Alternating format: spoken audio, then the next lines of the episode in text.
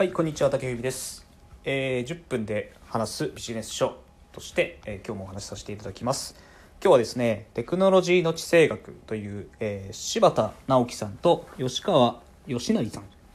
が、えー書かれた本です。日経 BP から出版されております。ところでですね、皆さん、アメリカのテクノロジー企業、なんか有名な4社といったら GAFA ですよね GA、FA、Google、えー、Apple、Facebook、Amazon じゃあですね中国でもあるんですよ。そういうのが。中国って何か知ってますか？中国はね BAT バットなんですよね。でバット何かっていうと B はバイドゥで A はアリババアリババですね。で T はテンセントでこれで BAT。中国版 GAFA がまあ BAT ですね。まあ BAT あんまり日本人はねあんま使ってる人いないから馴染みないんですけどね。まあ GAFA もバットもですねある共通していることがあるんですね。でこれ何かっていうとそれぞれですねソフトウェアの企業なんですよ。まああの僕ささっき冒頭で答え言ってるんですけど。でまあいわゆる IT 企業ですね。でこの IT 企業、まあ、他にもですね GAFA バット以外の IT 企業、まあ、今のスタートアップの企業とかですねが今ある産業を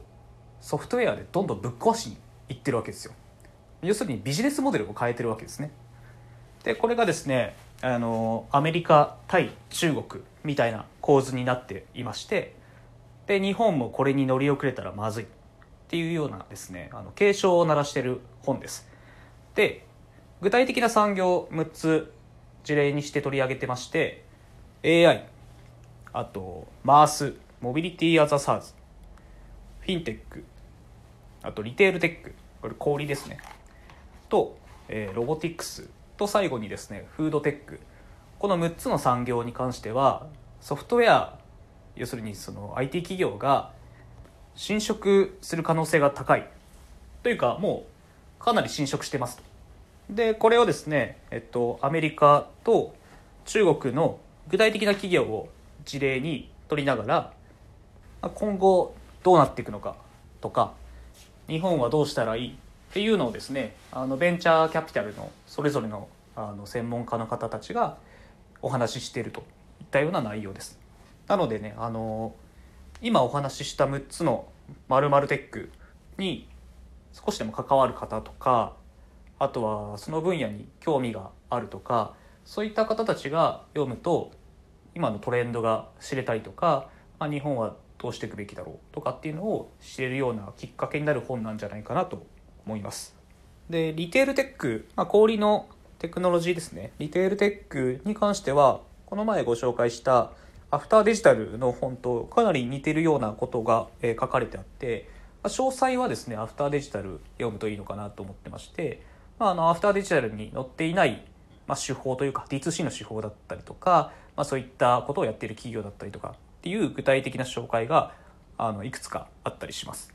で僕がねあの面白いなっ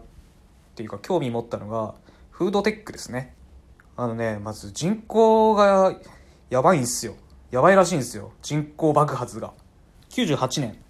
えっと今から約20年前やばいなそんな経つんだ。20年前だと僕が15歳とかなんで中学生ですね。20年ぐらい前は人口地球の人口が60億人だったらしいんですよ、まあ確かにね60何億人って習った記憶が僕はあるんですけど。でこれがですね、えー2030年だと86億人になってで2050年だと98億人になるらしいんですよ。これだけ人が増えると食料不足になるんじゃないかっていうようなね話があるらしいんですよ、まあ、確かにねあの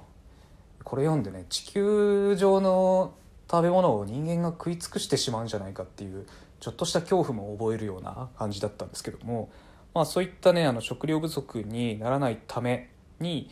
えっと、生産力を向上させる必要があって、まあ、それをテクノロジーでなんとかできないかっていうお話だったりとかあと入れ替えられないかとかあとねライフスタイルとか価値観が変わってもう完全なベジタリアン肉食べませんっていう人たちもまあ増えてきてると。でねそういう全く食べませんあなんならその卵とかも食べませんみたいな、まあ、いわゆるビーガンっていう言われるような人たちに対して人工肉だったりとかああとねオルタナティブプロテインっていう要するに植物性タンパク質なんか大豆とかなんかそういうのが多分多く含まれてると思うんですけどそういうので肉の代わりにまあ肉の代わりを作るっていうようなこともやっていたりとかなんか最近だとビヨンドミートが有名ですよね。まあ、テクノロジー量問題に関わるような、えー、企業とかっていうのも少し紹介しているようなものが僕はあまり知らなかったので面白かったなと思います。で本の中でですねあの中国って何でこんなにテクノロジーが発達したんだろうっていうところのあの、まあ、その疑問に答えるような箇所もありまして中国ってあのカルチャー的に新しいサービスを受け入れるカルチャーらしいんですよね。まあ、それが昔からそうだったのか分かんないんですけども、まあ、今消費者がそういった、えーと、新しいものをちょっとやっていこうやってみようっていうのが結構傾向としてあるみたいです。で一方企業としても例えばですねアメリカで流行ってるからこれやってみようっていうまずやってみよう精神らしいんですよね。だから法律だルールをまあ、ちょっとこう見直そうとか作ろうとか改めようとかっていうような文化らしいんですよ。でなんですけどコピー文化じゃないですか。あの中国から文化とか食とか取り入れたりとかあとは明治時代なんかはアメリカとか、まあ、いわゆる列強に追いつけ追い越せでやって、まあ、政治とか、まあ、民主主義とかあとは、まあ、それこそテクノロジーですよね機関車とかねなんかそういったものをどんどん取り入れて、まあ、今の日本があるわけじゃないですか。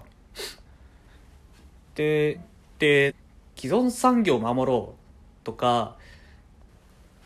まあ、ちょっと言い方に語弊あるかもしれないんですけどもあの弱い方に足並み揃えようみたいなまあなんとなくの配例えばテクネルと今働いてる人が困るからとかなんかそういうことで結構守りに入ってるかなと思うんですけどもアメリカとか、まあ、中国とかねこういった企業が日本に、まあ、ソフトウェアなんで参入しやすいわけですよ。なので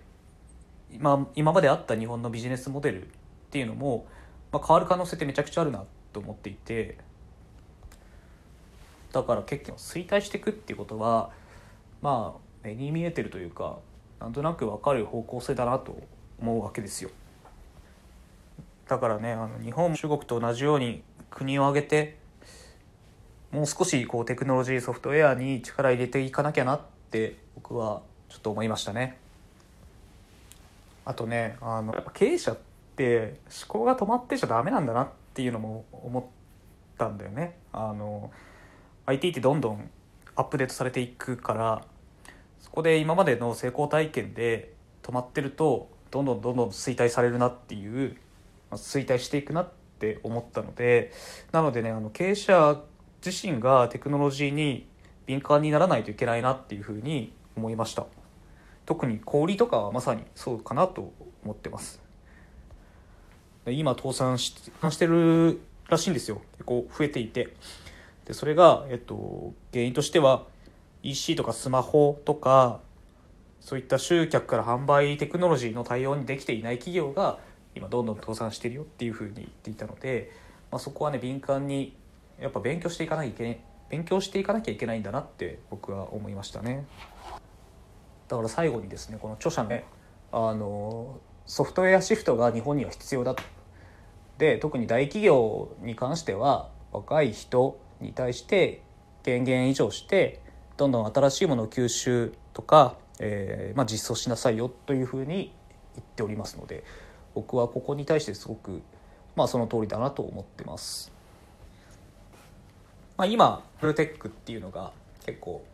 事例含めてまとまっている本かなと思ってますので、えー、自分が近しいとか近しい業界にいるとか興味あったりしたら、えー一回読んでみたらいいかなと思っております。はい、えー本日のラジオは以上となります。最後まで聞いていただきありがとうございました。